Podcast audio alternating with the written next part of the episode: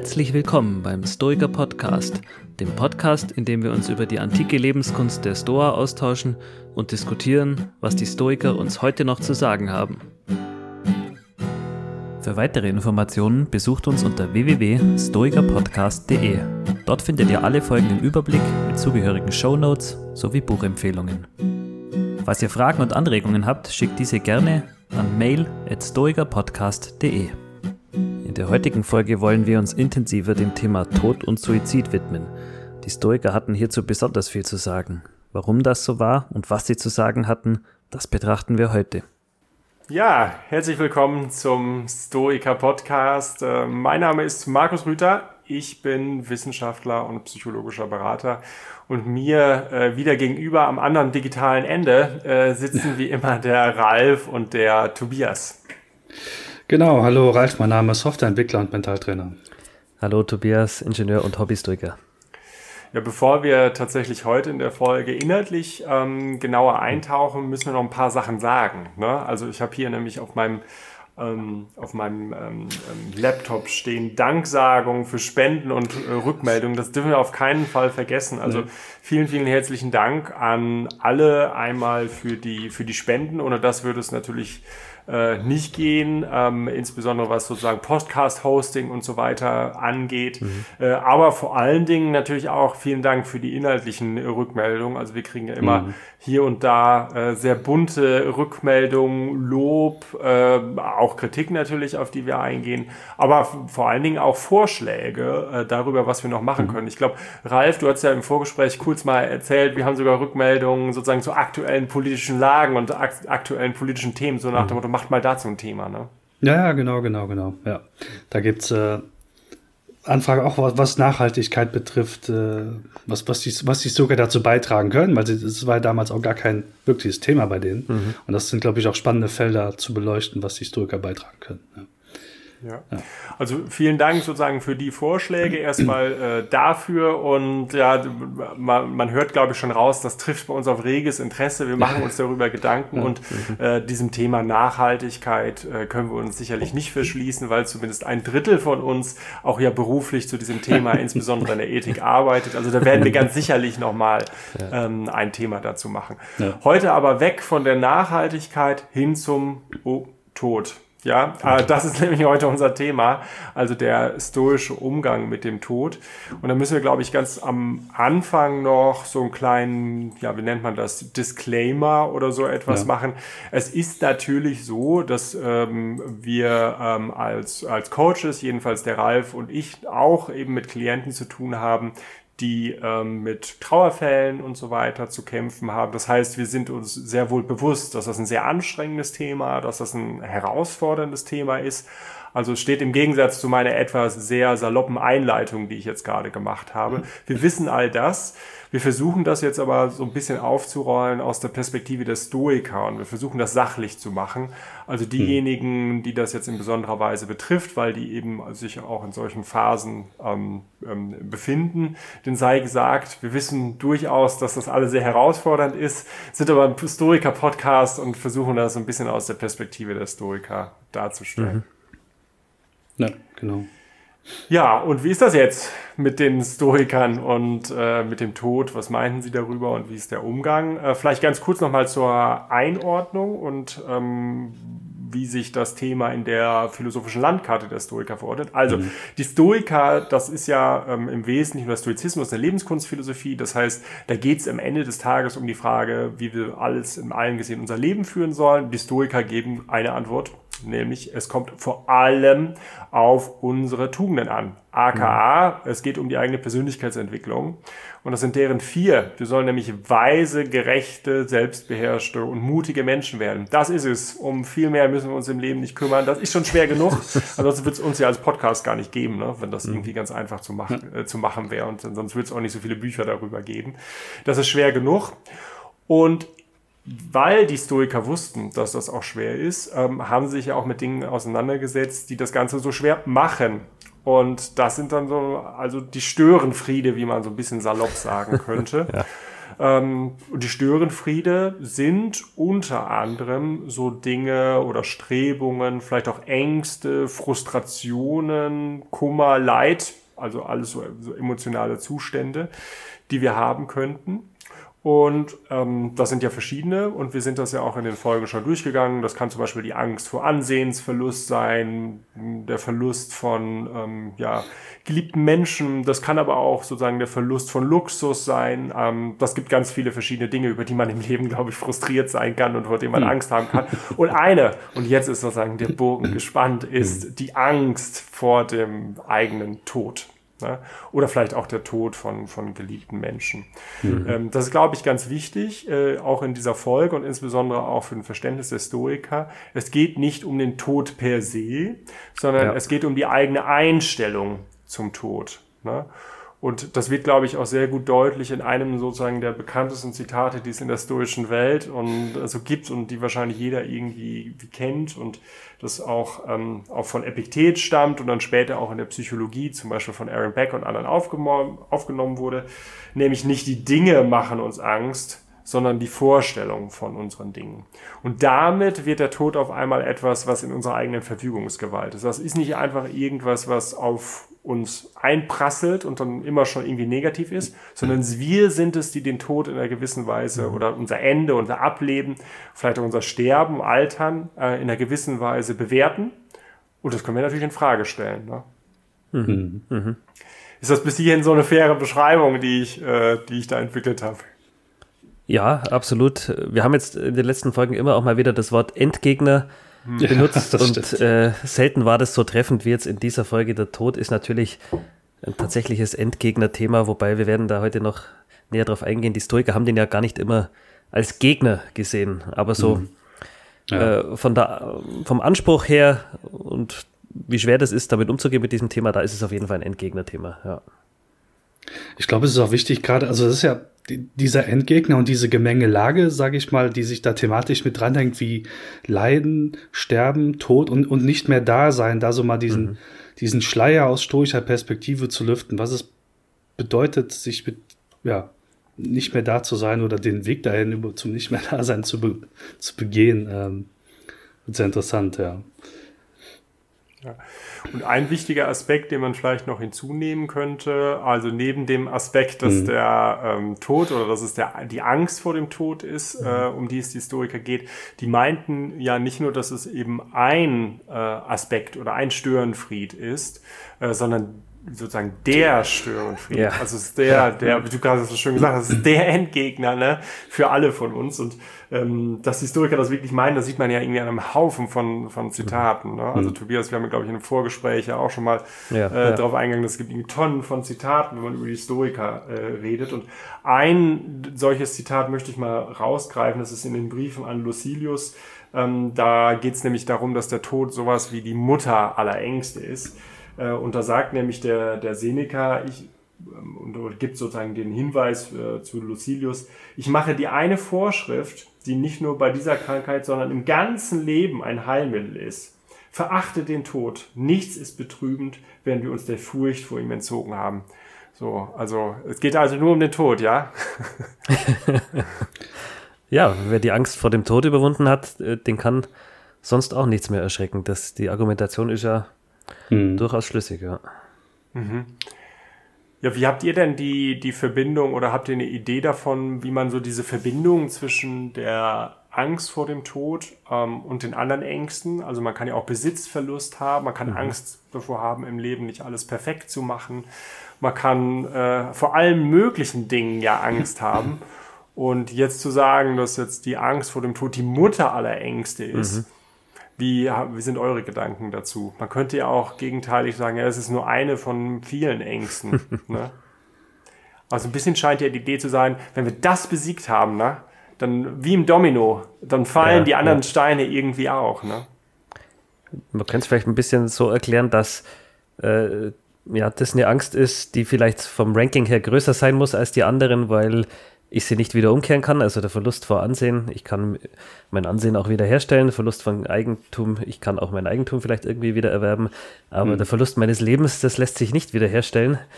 Und genauso könnte man auch argumentieren, das ist das, die schlimmste oder schwerste Angst, weil es das größte Unbekannte ist. Also auch die anderen beiden Sachen, die ich mhm. gerade erwähnt habe, Ansehen, Eigentum, ja, weiß ich vielleicht aus Erfahrung, wie sich das anfühlt, wenn man das verliert.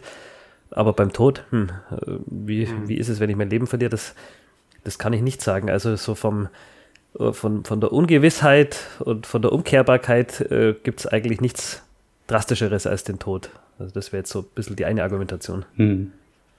Ich sehe es auch so als so der, der ultimative Verlust. Also mehr, mehr, kann man gar nicht verlieren als, als das Leben. Und trotzdem, interessanterweise, packen die Historiker das Leben auch zu den, ähm, zu den indifferenten Dingen. Also selbst mhm. zu den Sachen, die ich wiedererlangen könnte. Nur beim Leben funktioniert das eben nicht. Ähm, das, das ist ganz interessant. Und ich, vielleicht ist, genau wie du schon angedeutet hast, diese Ungewissheit dessen, was einen da überhaupt erwartet. Mhm. Also es gibt ja hier und da bei den Stoikern auch die Idee, okay, wie unterscheidet sich vielleicht das Todsein vom Nicht-Geboren-Sein? Mhm. ja, ja, auch ja. interessante Gedankenspiele.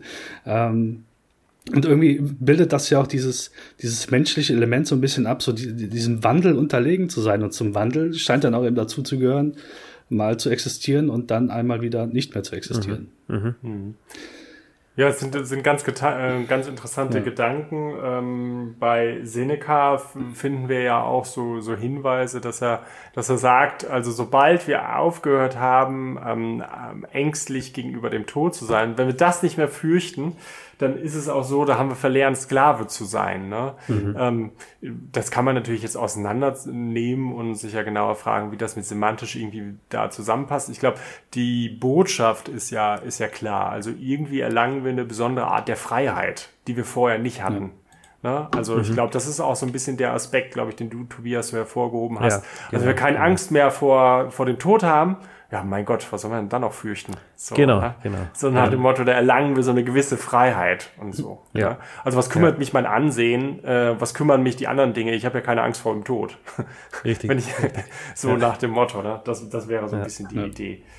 Ja, das ist so also die, die grundsätzliche Idee, was den, was den Tod angeht. Ähm, ich weiß nicht, vielleicht habt ihr noch weitere ähm, Gedanken dazu.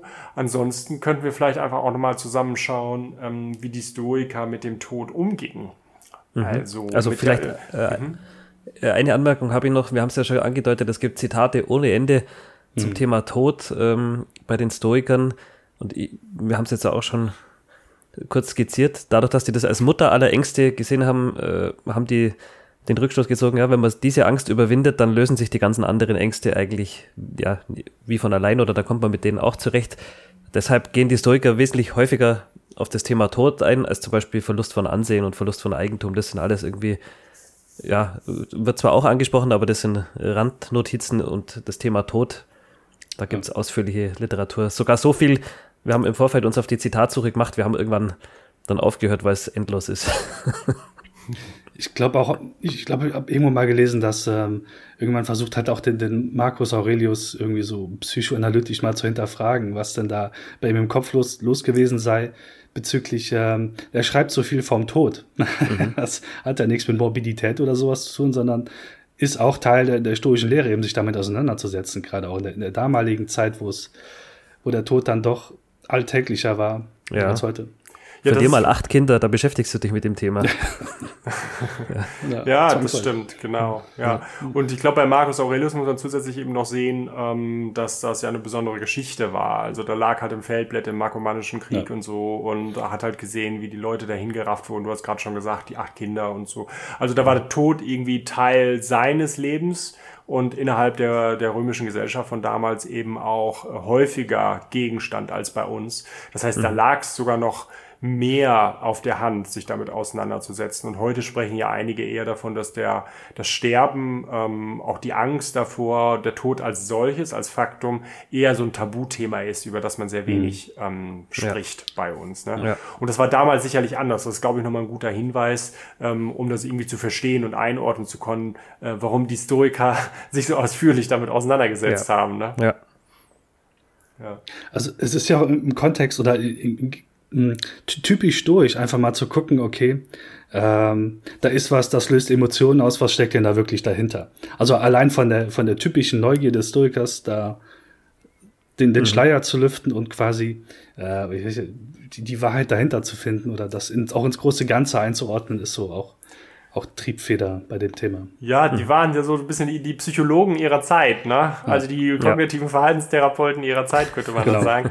Also wir haben natürlich die Angst gesehen, die die Leute umgetrieben hat. Ähm, und dann haben sie einfach geschaut, ähm, die äh, Psychologen, die sie halt eben waren, gemäß ihrer kognitiven Theorie der Emotionen, äh, welche Art von Glaubensannahme steht eigentlich hinter dieser mhm. Angst. Und dann haben sie halt gesehen, ja, Tod ist irgendwas Schlechtes. Und dann haben sie geguckt, hm, lass uns mal theoretisch darüber nachdenken. Ist das wirklich was Schlechtes? Mhm. Und da sind wir ja auch schon mehrmals drauf eingegangen, mhm. ähm, dass das zu, bei denen ähm, der Tod zu einem äh, dispräferierten, so könnte man sagen, Indifferentium gehört. Also mhm. etwas, was gleichgültig ist, also was wir natürlich natürlicherweise vermeiden würden, aber was mit Blick auf die Qualität äh, unseres Lebens keinen großen Einfluss hat. Also mhm. das treibt die ja so auf die Spitze, dass sie dann am Ende des Tages sowas sagen, ob ich jetzt in diesem Moment, während wir diesen Podcast machen, sterbe oder in ähm, meinetwegen jetzt noch 100 Jahre lebe, ähm, das mhm. ist vollkommen egal. Ne? Mhm. Das ist zumindest, das ist, äh, ich würde das präferieren, äh, aber ja. mit Blick auf die Qualität meines Lebens hat das erstmal keinen Einfluss. Ne? Mhm. Ich, ich, also ich finde diesen Gedanken ziemlich genial, weißt du, wenn du so eine gerade eine richtig bescheidene Situation hast, die dann zu überlegen, okay, oder was für eine Situation auch immer, ihr diese Bedeutung zu verleihen durch die Frage, wer ist okay jetzt abzuleben? Mhm. einfach so bum, bum, umzufallen. Also was, mhm. was für eine Dramatik und äh, was, was für einen Fokus man dann auf diesen aktuellen Moment entwickeln kann. Uh. Mhm. Mhm. Ja, ich glaube, so diese Art von Überlegung steht auch häufig ja. im Hintergrund von solchen Auseinandersetzungen äh, oder so Mementos und Auseinandersetzungen um das Carpe Diem. Ne? Mhm. So nach dem Motto, äh, Memento Mori, morgen könntest du tot sein, also nutze den Tag. Ne? Ja. Also Carpe Diem. Das steht auch so ein bisschen im Hintergrund und das waren ja auch so Mementos, die Stoiker genutzt haben. Man muss das natürlich einordnen in die stoische Theorie. Heute nutzt man das vielleicht eher ein bisschen anders, so in so einem hedonistischen Kontext, aber die Stoiker haben das ja auch so verstanden in, in, ihrem, äh, in ihrem Kontext. Also vor dem Hintergrund muss man das, glaube ich, sehen. Mhm. Ja, dann, dann müssen wir jetzt nochmal drauf gucken, ähm, wie sind die damit umgegangen, nachdem wir ja. jetzt wissen, der Tod ist ein dispräferiertes Indifferentium irgendwie gar nicht so wichtig und kognitive Theorie der Emotionen und dass das Störenfriede sind. Wie zum Teufel werden wir das los? Die Angst vor dem, vor dem Tod. Ähm, oder vielleicht erstmal, ähm, äh, hier haben wir uns ja noch aufgeschrieben, vielleicht wollten wir auch einfach nochmal ein, ein bisschen auf Beispiele eingehen, wo Leute das schon geschafft haben. Also wie das mhm. eigentlich aussieht. Mhm. So ein Stoiker, der irgendwie gelassen und gleichmütig damit umgeht. Ne? Und ich kann ja mal eine Geschichte nennen und ja. ihr könnt mich da ja da ergänzen. Und eine ganz bekannte Geschichte, ähm, die finden wir bei Epiktet und zwar in den Unterredungen dort, ähm, direkt im, äh, im ersten ähm, Buch. Und da gibt's einen Agrippinus. Und äh, der Agrippinus, ähm, der wird verurteilt, beziehungsweise ihm wird mitgeteilt, dass er im Senat äh, gerade on trial ist, also dass er verurteilt werden soll. Und sagt er, ja, ja, gut, gut, gut. Und so, ich mache jetzt mein Ding. Und äh, dann später kommt jemand äh, zu ihm und das setzt jetzt äh, das Zitat ein und dem der mitteilt, was passiert ist. Und ähm, da, da wird gesagt, höre, du bist verurteilt. Und dann fragt er, Verbannung oder Tod? Äh, und dann die Antwort, Verbannung. Und mein Vermögen, es wurde konfisziert. Ähm, gut, das ist jetzt eine Antwort. Gut, gehen wir also und speisen Arika zu Mittag. Ja, äh, also das ist so ein bisschen so salopp gesagt, okay, jetzt weiß ich halt Bescheid, ich kann es nicht ändern und mhm. so und ja, dann mache ich halt mein Ding, was ich sonst auch mache, ich gehe zum Mittag und bei Erika muss man zusätzlich wissen, das ist die Zwischenstation zur Verbannung. Ne? Also da muss er sowieso vorbei. Das heißt, ich hab, was er uns sagt hier, glaube ich, ich weiß nicht, wie ihr das seht, ist, okay, ich habe mich jetzt mit abgefunden, das kann ich nicht kontrollieren. Äh, ich finde mhm. das irgendwie nicht gut, aber dem muss ich jetzt irgendwie nachkommen. Das ist so die historische Gelassenheit, die Selbstbeherrschung. Mhm. Und dann mache ich das jetzt einfach. Ne? Mhm. Mhm. Bringt da ein bisschen zum Schmunzeln, ne? Irgendwie schon, ja. Auch in der Epiktet-typischen Weise natürlich. Ne? Also das, ich denke mal, im echten Leben gibt es vielleicht noch so Zwischenstufen von äh, leichter Aufregung hin zu, okay, ich kann mich damit abfinden, ne? aber Epiktet bringt das natürlich äh, voll auf den Punkt genagelt hier, ja. ja, ja. Was der Stoiker, was den Stoiker dann ausmacht an der Stelle. Ja. Schön. Ja, also man muss sich das ja irgendwie so vorstellen, so also nach dem Motto, ich stelle mir so vor, wie der Agrippinus auf sein Urteil wartet und jeder andere würde vielleicht sagen, oh, das betrifft mich ja wirklich im Leben, muss ich sterben, muss ich die Verbannung, beides mhm. doof und zittert und bibbert und man spricht am Mittagstisch die ganze Zeit irgendwie darüber und so und, und dem, der wird irgendwie wiedergeben, ja, er spricht im Mittag darüber und dann kommt einer vorbei und er sagt ihm, ja, ist Verbannung und dann fragt er irgendwie ganz lapidar und, wie ist denn mit meinem Besitz? Ja, pff, ist auch konfisziert, okay, ja gut, dann, dann mhm. kann ich jetzt mhm. nichts machen äh, lass uns doch jetzt weitergehen und dann nutzen wir die Zeit noch, dann können wir noch Mittag, äh, Abendessen irgendwo, ne? Mhm. Wenn wir sowieso daher mhm. müssen. Also das ist schon, so wie du gerade sagst, irgendwie eine extreme Herausforderung, ne? weil da jeder andere sowas sagen würde, oh nein, oh nein, wie kann ich das noch abwenden und was soll jetzt aus mir werden? ist ja ganz ja. schrecklich. Man muss sich ja auch, dass die Verbannung, das wissen wir von Musonius Rufus und so, äh, der ja auch häufiger verbannt wurde, das ist halt schon eine Herausforderung. Man wird ja nicht ins Wellness-Hotel verbannt. Ja, ja. also, meine, das kann ja auch Ergebnis einer häufig äh, gemachten Prämeditatio auch sein, okay? Mhm. Ver Verbannung, ich bin in Rom, das passiert schon mal häufiger bei Philosophen und äh, anderen Menschen damals tot, okay, damit kann ich mich auch frühzeitig auseinandersetzen. Ah, jetzt ist der Zeitpunkt gekommen, habe ich mir so nicht vorgestellt, aber irgendwann muss der Zeitpunkt ja kommen. Mhm. Ähm, dann habe ich mich gut darauf vorbereitet. Ja, mhm. ja es ist, das war jetzt Beispiel für Mut und Selbstbeherrschung im Angesichts mhm. der Verbannung. Ähm, dasselbe, da gibt es ähnliche Beispiele, wie, wie Leute reagiert haben, als das Urteil noch etwas finsterer war, nämlich die sind dann zum Tode verurteilt worden. Mhm. Der Julius Canus äh, war da zum Beispiel einer. Der hat ganz ähnlich reagiert, als er die Nachricht bekommen hat, dass es das war mit ihm und dass er irgendwie eine Woche drauf hingerichtet wird. Und die Historiker sehen da allgemein in, dieser, in diesem Moment des Todes ja ein bisschen auch so diesen Prüfstein für die eigene Philosophie, wie, wie gut hat man diese Philosophie verinnerlicht. Und sowohl beim Tod als auch beim Freitod, da kommen wir dann später noch drauf, sind die, äh, ja, haben die gesagt, da kann man praktisch alles, alles nochmal richtig machen. Auch wenn man davor vielleicht mal irgendwie die falsche Entscheidung getroffen hat oder nicht so tugendhaft war, im Moment des Todes, da, da zeigt sich dann, äh, ja, wie selbstbeherrscht, wie mutig ist man, wie, wie nimmt man das an? Hat man diese Philosophie wirklich, ja, verinnerlicht, würde man vielleicht sagen, ähm, wenn ja, dann stellt das keine Gefahr dar und dann kann ich dem auch mhm. gelassen und selbstbeherrscht gegenübertreten. Also das, da, da gipfelt sozusagen da alles drin. Das heißt ja auch, wir haben es an anderer Stelle schon mal erwähnt, äh, philosophieren heißt sterben lernen. Das ist dann so der ultimative Showdown. Ja, ich glaube, da kommt auch noch ein Aspekt, ähm, um das noch ein bisschen besser zu verstehen, hinzu, nämlich, dass Historiker meinen, dass unser Leben eigentlich nicht uns gehört, sondern nur mhm. äh, geliehen ist und wir müssen das irgendwann wieder mhm. zurückgeben. Ne? Ich finde, das, das wird auch an einer Stelle, also heute bombardieren wir wirklich mit, mit Zitaten so ein bisschen. Ne? Das wird an einer Stelle auch so, so schön deutlich, äh, wo Epiktet dann im Nachgang zu dem Fall von Agrippinos, den ich jetzt eben geschildert habe, mhm. noch, was, noch was sagt. Er gibt ihn nämlich so wieder, dass er sagt, ich muss sterben, wenn es, wenn es jetzt sein muss, so sterbe ich jetzt. Soll es aber nach, noch Aufschub haben, so speise ich jetzt zu Mittag, weil es eben Mittagszeit ist und will dann nach dem Essen sterben. Und wie? Und jetzt kommt das Entscheidende. Äh, so wie es dem zukommt, der fremdes Eigentum zurückgibt. Mhm. Ne? Also mhm. das ist dann vielleicht auch was, was so uns so ein bisschen Angst macht. Äh, ne? Ich verliere da ja was. Also etwas, was mir gehört, ein Besitz. Ne? Und Historiker mhm. verstehen so den eigenen Körper ähm, und ja die eigene Konstitution ja etwas, was wir geliehen haben für die Zeit und dann irgendwie wieder so zurückgeben, so wie es bei mhm. Epiktet ist.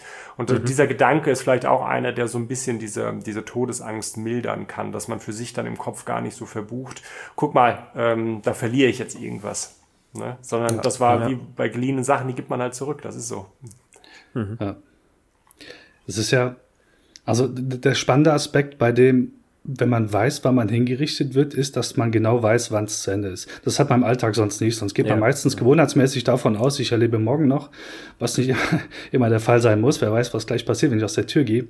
Aber dieses, dieses Datum zu bekommen, bringt eben diese total interessante Dringlichkeit auch mit, warum jetzt nicht, also vielleicht auch jetzt erst recht noch ein tugendhafteres mhm. wenn man das so steigern kann, Leben, Leben zu leben, eben aufgrund dieser Dringlichkeit, aufgrund dieses Fokuses, okay, ähm, es steht fest, ich meine, wenn's, wenn du im Rom zum Tode verurteilt wurdest, war das wahrscheinlich ein festes Urteil. Du konntest dich nicht wirklich dagegen wehren. Könnte man auch die Frage stellen, warum wehrt sich keiner?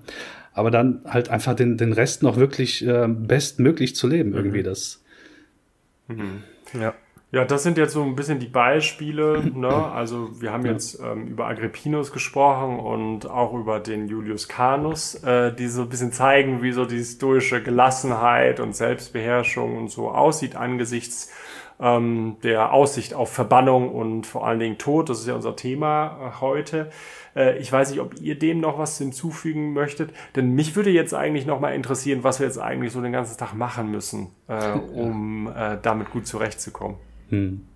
Ja, die Stoiker, die waren ja äh, da ganz clever. Du hast es gerade schon angedeutet mit diesem, ja, Sterben ist wie was zurückzugeben. Also die haben sich da mal wieder so ein bisschen von der Seite des Denkens angenähert. Also diese Angst vor dem Tod wollten die ja irgendwie äh, auflösen, indem sie mit, mit zahlreichen Gleichnissen und Metaphern da äh, uns eben gesagt haben, wie wir das, wie wir das eigentlich sehen sollten und, und damit so ein bisschen die Dramatik von diesem ganzen Ereignis und der Angst davor vorzunehmen. Und äh, Markus, worauf du jetzt hinauf, hinaus willst, ist ja, wie, wie sollen wir diese, diese Sachen da irgendwie im Alltag integrieren, dieses Denken?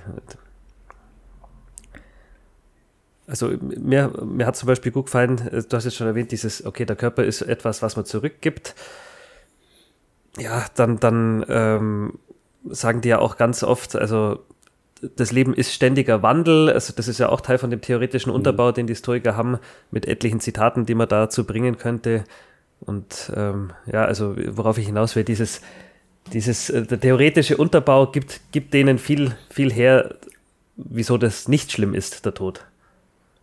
Ja. Ja. Also ich habe ich hab auch in der Vorbereitung zu, zu dieser Folge viel immer mit, mit dem Gedanken gespielt, ist es wie ich eben schon mal angedeutet habe, ist es jetzt okay, jetzt abzuleben? Also wäre wär das irgendwie okay, jetzt umzufallen?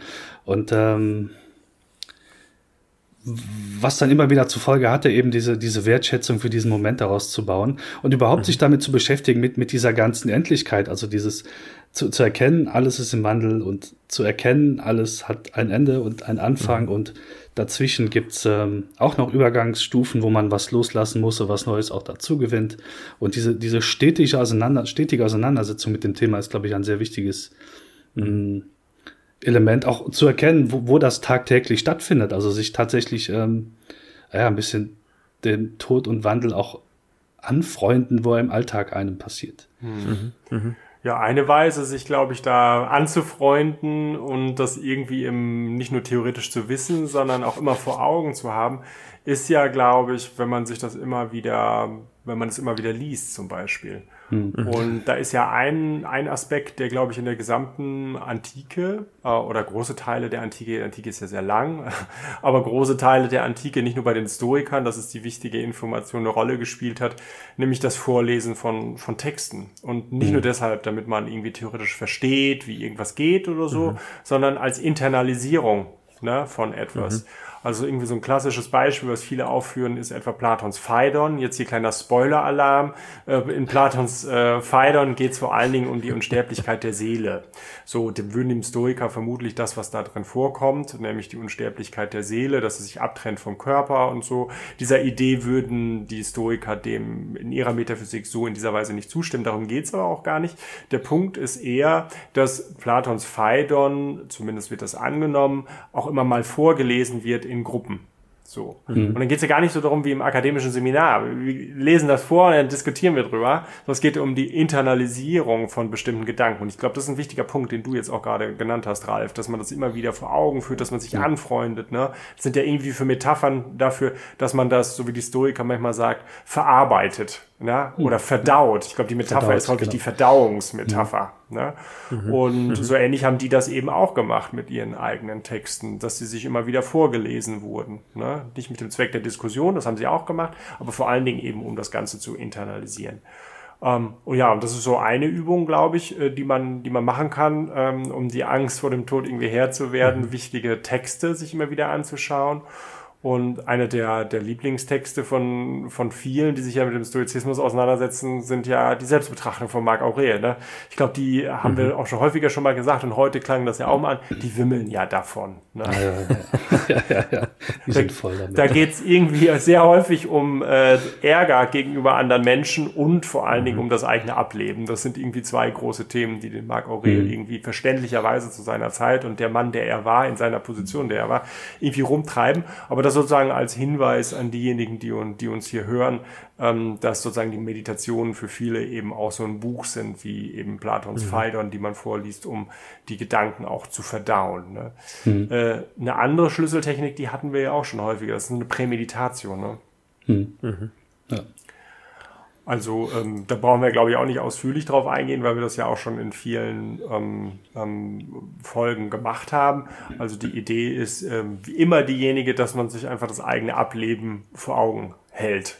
Äh, und ja, durch ja. diese Gewöhnung des immer wieder vor Augen haltens ähm, ist es so, dass der Tod dann seinen Schrecken verliert. Ja so ein bisschen so wie ähm, ja, e-, Exposure-Strategien. Ich habe Angst davor, einen Vortrag zu halten. Wenn ich das aber bestenfalls tausendmal, hundertmal, tausend ist zu viel, aber wenn man es hundertmal gemacht hat, äh, dann verliert das, mhm. wenn ich es einigermaßen vernünftig hinbekommen habe, irgendwann seinen Schrecken. Mhm. Und so ähnlich mhm. eben auch, wenn ich immer wieder im Geiste durchgehe, dass ich jetzt gleich genau. im nächsten Moment ablebe, so dann die Hoffnung, werde ich mich auch irgendwie dran gewöhnen und so ein bisschen die Angst dann verlieren. Ne? Mhm. Ja. ja. Und äh, was auch noch spannend ist, dann äh, weitere Übungen, zum Beispiel, die haben wir auch schon etliche Male angesprochen, ist der Blick von oben, dieses Rauszoomen aus der aktuellen Situation. Und da, finde ich, haben die Stoiker eine ganze Fülle von, von tollen Gedanken, die das einfach auch nochmal veranschaulichen, dass jetzt der Tod eigentlich nichts so Dramatisches ist. Also einmal das zeitliche rauszoomen, ähm, finde ich da ganz spannend, eben die eigene Lebensspanne mhm. als ganz kurzen Wimpernschlag in der Ewigkeit zu sehen und so auch ein bisschen zu sagen, ja, äh, übertreib's mal nicht, nimm dich nicht selber so wichtig, äh, du bist eigentlich wirklich bloß ein, ein Moment im Ganzen. Ähm, Ralf hat es vorher schon mal angedeutet, die Historiker haben da auch ganz, ganz interessante Gedanken zum äh, Leben oder zu der Zeit vor der eigenen Geburt, wenn sie sagen, ja, äh, die hat doch, die hat doch das Leben in Anführungszeichen vor deiner Geburt auch nicht wehgetan, wieso sollte das danach dann irgendwie schlimm sein? Also so, das, das ist auch irgendwie ein ganz interessanter Aspekt oder bei Marc Aurel an einer Stelle kommt das auch schön durch, dass er irgendwie sagt, ja, dass sich die Geschichte irgendwie immer wiederholt. Also die menschlichen Probleme sind immer dieselben und entsprechend, ob du jetzt 100 Jahre oder, oder 40.000 Jahre alt wirst, du würdest immer dasselbe wieder sehen. Also hm. kein Grund, äh, keine Angst, was zu verpassen. So ein bisschen in diese Richtung geht dieses Zitat. Also dieses, dieses Rauszoomen machen die dann da auf alle möglichen Arten und Weisen und das gefällt mir persönlich sehr, sehr gut, diese Technik. Ja, mir ist auch, das ist jetzt vielleicht auch nicht, nicht ganz so stoisch, aber ein Gedanke, der mich noch so ein bisschen wachgerüttelt hat, war allein zu überlegen, okay, denk mal zurück an, was weiß ich, Schulabschluss, Abiball oder, oder hast du nicht gesehen? Vielleicht gibt es da Menschen, die du hast so an dem Tag, der jetzt schon 20 Jahre her ist, das letzte Mal gesehen. Mhm. War ich so, wow. ja, ja. ja.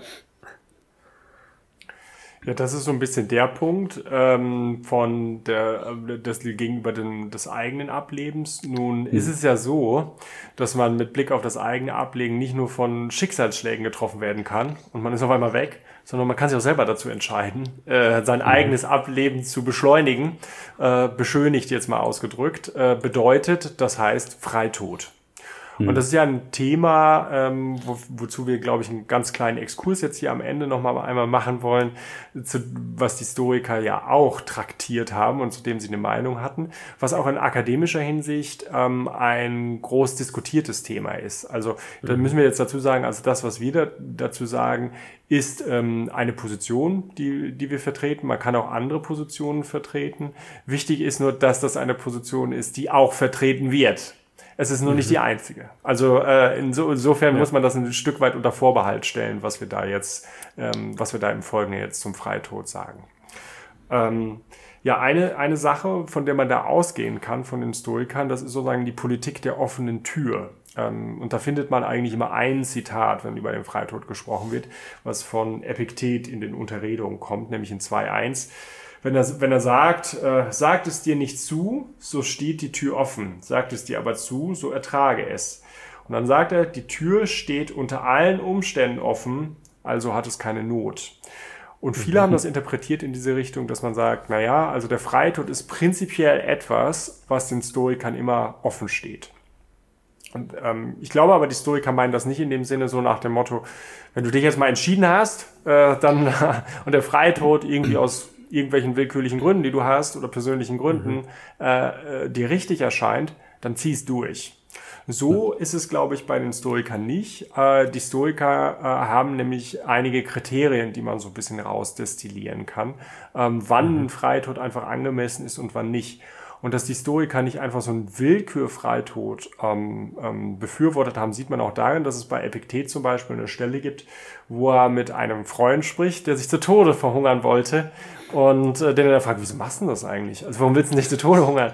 Und die Antwort ist, ja, habe ich jetzt so entschieden. Ne? Ja, aber was mhm. spricht denn dafür? Äh, und mhm. dann sagt er ihm, nö, ich habe das jetzt so entschieden. Das ist eine standhafte Meinung, die ich jetzt habe. Das ist meine Meinung. Hört man mhm. ja auch mhm. manchmal, ich habe das jetzt so entschieden. Und dann sagt dann Epiktet, nee, das ist ja wirklich, jetzt das ist meine Formulierung, das sagt er ja nicht. Äh, das ist Quatsch. Ne? Ähm, mhm. Du brauchst einfach auch gute Gründe dafür, äh, mhm. äh, warum das so ist. Und das spricht so ein bisschen dafür, ähm, dass die Stoiker da auch Kriterien hatten. Und das ist auch ein bisschen, bisschen umstritten, weil manchmal werden die Stoiker ja auch so verstanden, dass es sowas wie ein Willkür-Freitod. Wenn mhm. du das mhm. entschieden hast, wenn du eine feste Meinung hast, dann ändere die nicht mehr, zieh dein Ding durch. So, nach dem Motto. Ne? Ja, dadurch, dass die da so salopp drüber reden, wird das mhm. vielleicht ein bisschen so gesehen. Bei Seneca gibt es zum Beispiel auch eine Stelle, wo er sagt, irgendwie, es gibt keinen Grund, über das Leben zu jammern. Du könntest es ja jederzeit beenden, wenn es dich so stört. Also, das ist, die sprechen da recht locker übers, über Themen, die jetzt aus heutiger Sicht oder aus, aus, aus persönlicher Sicht sehr ernst sind. Und vielleicht wird es dann deshalb auch oft so gesehen, dass die das Thema Freitod so ein bisschen ja. lax nehmen. Wir haben auch zu viele Beispiele an den Stellen manchmal, ne, wo wirklich dann das, das letzte Mittel von einigen Stoikern oder Sturchnahen eben der, der Freitod war, sodass das dann mhm. vielleicht aus, aus der Historie begründet auch häufig, ähm, sich dadurch begründet. Ja. Mhm. Mhm. Ja, das Lachse, glaube ich, ist da auch in den Beispielen so. Also man kriegt ja manchmal irgendwie so den Eindruck, so nach dem Motto, wenn den Stoikern irgendwas nicht passt, da haben sie sich halt was selbst suizidiert. Ne? Und äh, wenn man die gefragt hat, ja, warum, warum nicht? Ne? Ist halt ein dispräferiertes Indifferentium, aber so wichtig ist das mhm. auch nicht, so nach dem Motto. Ne? Aber ich glaube, mhm. so, so habe ich ja gerade gesagt, ich glaube, so einfach ist es ja. nicht. Und wenn man sich die Beispiele oder einige Beispiele jedenfalls anguckt, dann kann man aus diesen Beispielen auch so ein bisschen was lernen, was so Kriterien für die Stoiker sein können. Äh, ich kann ja mhm. mal ein paar Beispiele nennen mhm. und ihr könnt, könnt ja. ergänzen oder auch eben sagen, nee, Markus, das äh, ist jetzt eine falsche Interpretation. Also nehmen wir mal Zenon, ne? Gründer des, des Stoizismus. Da sind ganz viele verschiedene Dinge bei Diogenes Laertius ähm, ähm, überliefert, wie der zu Tode gekommen ist. Ist also nicht ganz, ganz gesichert. Aber einer äh, derjenigen ähm, äh, Gründe und Situationen, in der er zu, Tod gekommen, zu Tode gekommen sein soll, ist der, dass er sozusagen Teile seiner geistigen und physischen Konstitution verloren hat mhm. und dann in der Folge gesagt haben soll, ja Mensch, ähm, wenn das jetzt so ist, dann kann ich der Welt ja nichts mehr geben. Oder jetzt in stoischer Formulierung, ich kann zum Beispiel meine Tugend der Gerechtigkeit gar nicht mehr ausüben. Also mhm. ich kann mhm. die, die Welt, äh, die menschliche Welt nicht mehr zu einem besseren Ort machen. Und entsprechend ähm, ist es so, wenn ich meine Tugend nicht mehr ausüben kann, ist es besser, sich zu suizidieren, als sozusagen weiterhin am, am Leben zu bleiben. Das scheint irgendwie so ein, so ein Aspekt zu sein, der bei, bei Zenon irgendwie mitschwingt. Ne? Ah, da lässt sich sicher trefflich drüber streiten. Ralf hat es im Vorgespräch, finde ich, noch schön gesagt. Äh, wenn Zenon noch die geistige Kapazität hatte, irgendwie festzustellen, dass er, dass er nichts mehr beizusteuern hat, könnte man dann nicht davon ausgehen, jemand, der noch so fit im Kopf ist, der, der kann durchaus auf die eine oder andere Art und Weise vielleicht mhm. noch wertvoll sein oder was beisteuern. Hm, ja, mhm. möchte ich jetzt nicht entscheiden, aber äh, ja. Kann man drüber streiten. Ja, der andere Aspekt ist sicherlich auch derjenige, ob man wirklich so harsh sein muss, nur wenn ich nichts mehr beisteuern kann, mhm. dass ich äh, dann sozusagen die Ultima Ratio ziehen sollte und dann so einen Schlussstrich ziehen. Da gibt es vielleicht auch noch mhm. irgendwie Wege, die weniger extrem sind und vielleicht auch reversibel sind. Wenn man sich einmal umgebracht hat, mhm. äh, dann kommt man meistens nicht zurück. Zumindest kenne ich nicht so viel. ja, ja. Und äh, ist die Frage, ob man diese Verbindung so ziehen sollte. Aber mhm. jedenfalls scheint, wenn man das so interpretiert, wie ich das jetzt gerade gemacht ja, habe, irgendwie scheinen die Stoiker so Kriterien im Kopf zu haben, wie wenn ich ähm, meine Tugend nicht mehr ausüben kann, hier am Beispiel der Tugend der Gerechtigkeit, dann habe ich, sagen wir mal, prima facie formuliert. Ne? Prima facie einen Grund, ähm, mhm. eben auch mein eigenes Ableben äh, zu beschleunigen, also den, den Freitod zumindest in Betracht zu ziehen. Ja, Gibt ja. ja. noch mehr Beispiele. Da bin ich mal gespannt, was ihr dazu meint. Also eines der umstrittensten und bekanntesten ist ja das der, der Freitod des, des Seneca. Und da sind wir auch schon häufiger darauf eingegangen in den Folgen. Die können wir vielleicht hier auch mal äh, verlinken, äh, wenn man das nochmal genau nachhören will, wie das Ganze funktioniert. Aber ein Aspekt, ein Aspekt, nicht alle, sondern ein Aspekt dieses gesamten Prozesses von Seneca ist die, dass er dadurch dass er sein Ableben beschleunigt, ähm, seine Verwandten rettet. Und zwar nicht nur deren Leben, sondern eben auch den Besitz der Verwandten, mhm. weil wenn er das nämlich nicht getan hätte, er flüchten müssen und dann wäre der Besitz der anderen eben konfisziert worden. Und man kann das eben so interpretieren, dass er durch sein Ableben die Tugend der Gerechtigkeit ausgeübt ist. Und weil wir ja wissen, dass Tugendausübung wichtiger ist als präferierte Indifferenzien, also das Weiterleben, die stehen nie auf einer Stufe, hat er halt sozusagen einen sehr guten Grund, sein Ableben zu, zu, ähm, mhm. ähm, zu beschleunigen.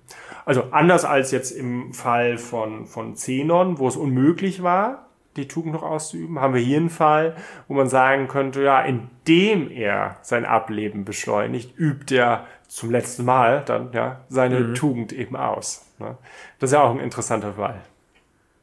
Ja, es, es schwingt immer diese Unumgänglichkeit mit, wenn in Rom irgendjemand äh, ein Übel seitens äh, des Staates damals irgendwie äh, heimsucht, dass es unumgänglich ist, dass es nicht die Möglichkeit gibt, irgendein anderes Mittel zu wählen, sei es, mhm. man flieht als komplette Familie irgendwas. Das, das frage ich mich immer dabei, wenn, wenn, wenn solche Beispiele gerade aus Rom, mhm. Rom um die Ecke kommen. Aber wenn das seine Konsequenz war und er hat auch genug darüber geschrieben, okay. Mhm. Ja, wir haben ja in einer ja. Folge auch nochmal darüber gesprochen, dass es irgendwie zwei verschiedene Stränge des Stoizismus mhm. gegeben haben könnte und so. Man fragt sich ja hier, ja Mensch, dann fließt er halt äh, nimmst deine Verwandten irgendwie mit, bringst dann nach Möglichkeit irgendwie Teil deines Besitzes oder so ähm, mhm. in Sicherheit, kommst halt gestärkt wieder und kannst äh, meinetwegen dann ähm, die Römische Republik oder eben, das war ja Seneca, äh, der hatte, glaube ich, weniger von der Republik geträumt, aber du kannst halt die römische ähm, mhm. Gesellschaft trotzdem danach besser machen, wenn du wiederkommst und es mhm. Nero mhm. beispielsweise nicht mehr gibt. Ne? Mhm. Versteht man noch nicht so ganz, ne? Ja. Ja, vielleicht kommt an diesen ganzen Beispielen von den Stoikern auch immer so ein bisschen, oder vielleicht haben die die deshalb so gefeiert, weil das einfach nochmal schön darstellt, wie indifferent äh, das Leben letztlich für die war. Also das schwingt ja auch in den Formulierungen von den Beispielen immer mit, so nach dem Motto, ah, äh, hier geht es aus welchen Gründen auch immer nicht mehr weiter oder ich habe jetzt noch meine Chance, tugendhaft zu sein, adios, äh, ich bringe mich um. So diese, dieser laxe Umgang ähm, zeigt ja auch immer schön, dass das dass die das als indifferent gesehen haben. Ja. Mhm. ja man, manchmal schwingt mit, als würde man dann noch zumindest als Held noch in die Geschichte mhm. eingehen. Ne? So, ähm, ja. ja. Ja, passt auf, ein Beispiel habe ich noch für euch. äh, ein letztes, da bin ich auch mal gespannt, was dazu meint. Und zwar Cato. Also wir hatten Zenon, mhm. wir hatten hier den, den Seneca und jetzt auch noch eben den Cato. Und da war es ja, war es ja so, der, der Cato wäre ja noch, der hatte noch die Möglichkeit, seine Tugend auszuüben, mhm. anders als, anders als Zenon. Und es war auch nicht irgendwie offensichtlicherweise so, dass er andere, wie, wie Seneca etwa, begünstigt hat durch sein Ableben, sondern einer der Gründe für ihn schien zumindest, es scheint wahrscheinlich mehrere zu geben, aber einer derjenigen Gründe war der, dass er ähm, nicht Komplize eines ungerechten Systems mhm. äh, werden wollte. Also für ihn hätte es ja bedeutet, dass er dann von Caesar in Rom vorgeführt worden wäre, auf dem Forum Romanum geschleift worden wäre und sozusagen als Trophäe vorgezeigt worden wäre. Und dieser Art, also er hatte keine Angst davor, also vor Schmerz Schmerzen schon mal mhm. gar nicht, ist Historiker. Aber äh, er wollte sozusagen nicht dadurch irgendwie äh, den Anschein erwecken, er ist Komplize eines, ähm, ungewollt natürlich Komplize eines äh, Systems und das dann nach außen hin suggeriert, okay, der Cäsar ist echt mächtig. Vermutlich ist das irgendwie der Guy, der Typ, wo wir irgendwie mhm. hingehen sollten oder so. Ne? Ja, das Beispiel finde ich auch, also äh, noch am krassesten, du hast schon das Beispiel mhm. jetzt genannt, äh, wieso aus heutiger Sicht würde man schon sagen, oder mein Bauchgefühl wäre da, naja, wäre es nicht möglich gewesen, in den Untergrund abzutauchen, da gegen Cäsar weiterhin irgendwie zu kämpfen, gerade in der damaligen Zeit, es gab keine Fotos und so, lass dir ein Bart wachsen und du bist im Grunde ein neuer Mensch, äh, den niemand kennt. Mhm. Äh, ja, also da wirkt dann dieser äh, Freitod schon irgendwie besonders mhm. extrem. Und ja, Kato ist ja auch so ein extremer Typ gewesen. Ja, ja das wäre äh, nicht Kato-Style gewesen, glaube ich, äh. Ja, also kompromissbereit schien er nicht gewesen zu sein. Ja, ja ich glaube, nicht umsonst wurde er im Nachhinein auch manchmal auch belächelnd rezipiert von einigen, ne, so mhm. die, diese Art des Freitods. Aber ja, Ja. Es erschien ihm richtig. Ja, ja genau, es erschien, es erschien ihm richtig. Und ich glaube, was wir daraus lernen können, jetzt unabhängig davon, ob wir dann mhm. selber Cato, ob wir selber äh, Seneca oder ob wir selber irgendwie Zenon äh, sein wollen und ob wir das richtig finden, was die machen, mhm. dass für die Stoiker Kriterien eine Rolle gespielt haben bei dem Freitod. Also es ist was anderes ist als einfach pure Willkür nach dem Motto, äh, ich habe mich dazu entschieden, also Selbstsuizid super klasse, mhm. sondern da spielen halt so Gründe eine Rolle wie, okay, wenn ich meine Tugend nicht mehr ausüben kann, mhm. dann sollte ich vielleicht mal überlegen, ob das für mich irgendwie in Betracht kommt. So habe ich das jetzt für mich gedeutet. Ne? Ja. Oder ja. wenn ähm, der Tod selber sozusagen ein Mittel einer Tugendausübung ist, einer besonders wert, zum Beispiel auf eine besonders wertvollen Weise.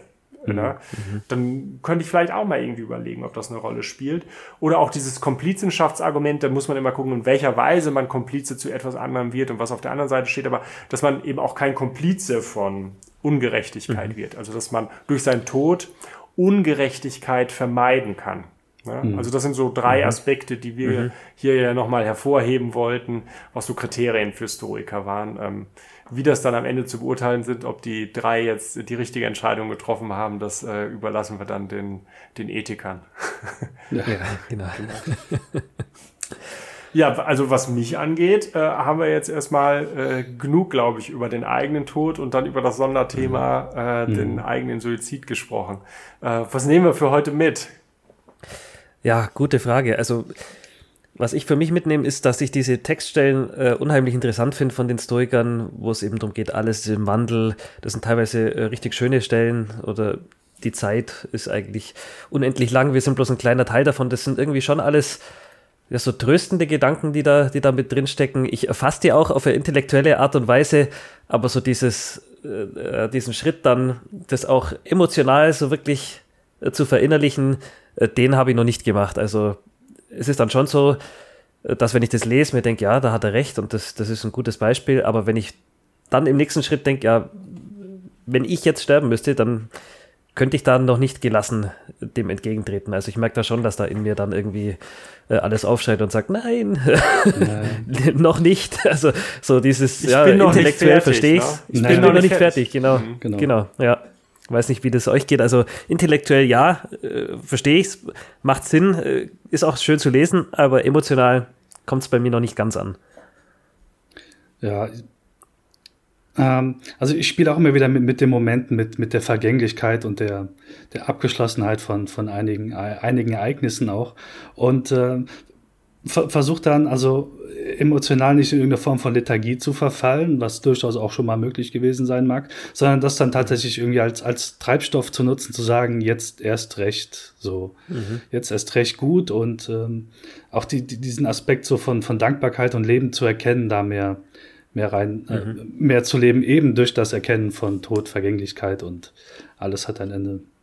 Mal mhm. klappt's, mal nicht. Jetzt live. Ja, ich bin so ein bisschen auch wie der, wie der Tobias so, so irritiert. Äh, also vielleicht auch von mir selber ein bisschen irritiert. Auf der einen Seite hege ich irgendwie tiefe Bewunderung auch äh, für diese Art mhm. von Figuren, so wie sie dargestellt mhm. werden. Manches ist sicherlich überzeichnet, aber nichtsdestotrotz auch zum Teil fiktionale Figuren kann man ja immer noch bewundern. Ähm, und ich sehe auch die Theorie dahinter, warum die dann mhm. so gehandelt haben, wie sie gehandelt haben, obgleich ich manche Aspekte, glaube ich, noch tiefer beurteilen wollen würde. Ja, also was die Vergänglichkeit angeht und die Metaphysik dahinter mhm. und so. Ähm, auf der anderen Seite ist es so, dass mir das in der Praxis auch sehr schwer fällt. Also das ist mhm. sicherlich der mhm. Aspekt in der stoischen Lehre, wo Theorie, ähm, die Bewunderung für die Theorie, für die Bewunderung für die Beispiele und eben das praktische Umsetzen am weitesten auseinanderfällt. Ja. Also so ja, ist, es stimmt, ja. äh, ist es jedenfalls bei mir. Ja, das ist doch ein schönes Schlusswort, oder? Genau. Wir sind alle nicht perfekt. Und äh, liebe Hörerinnen und Hörer, wenn äh, ihr das für euch auch verbuchen könnt, dann seid ihr auf jeden Fall auf der sicheren Seite. Das gilt für uns. Und die Historiker hm. meinten das ohnehin ja auch, dass die historischen Weisen alle 500 Jahre vorkommen. Von daher müssen wir uns mhm. alle nicht grämen, dass Theorie und Praxis noch ein bisschen genau. auseinanderfallen. Ich würde sagen, in diesem Sinne ist die Lage der Stoiker für heute hinreichend erörtert mit dem Thema Absolut. Tod. Das hat wieder wie immer mit euch sehr viel Spaß gemacht. Wir sind ganz gespannt auf Rückmeldungen unserer Hörerinnen ja. und Hörer und äh, verabschieden uns jetzt und bis zum nächsten Mal. Macht's gut. Genau. Macht's gut. Bis dann. ciao. ciao. ciao. Vielen Dank fürs Zuhören beim Stoiker Podcast.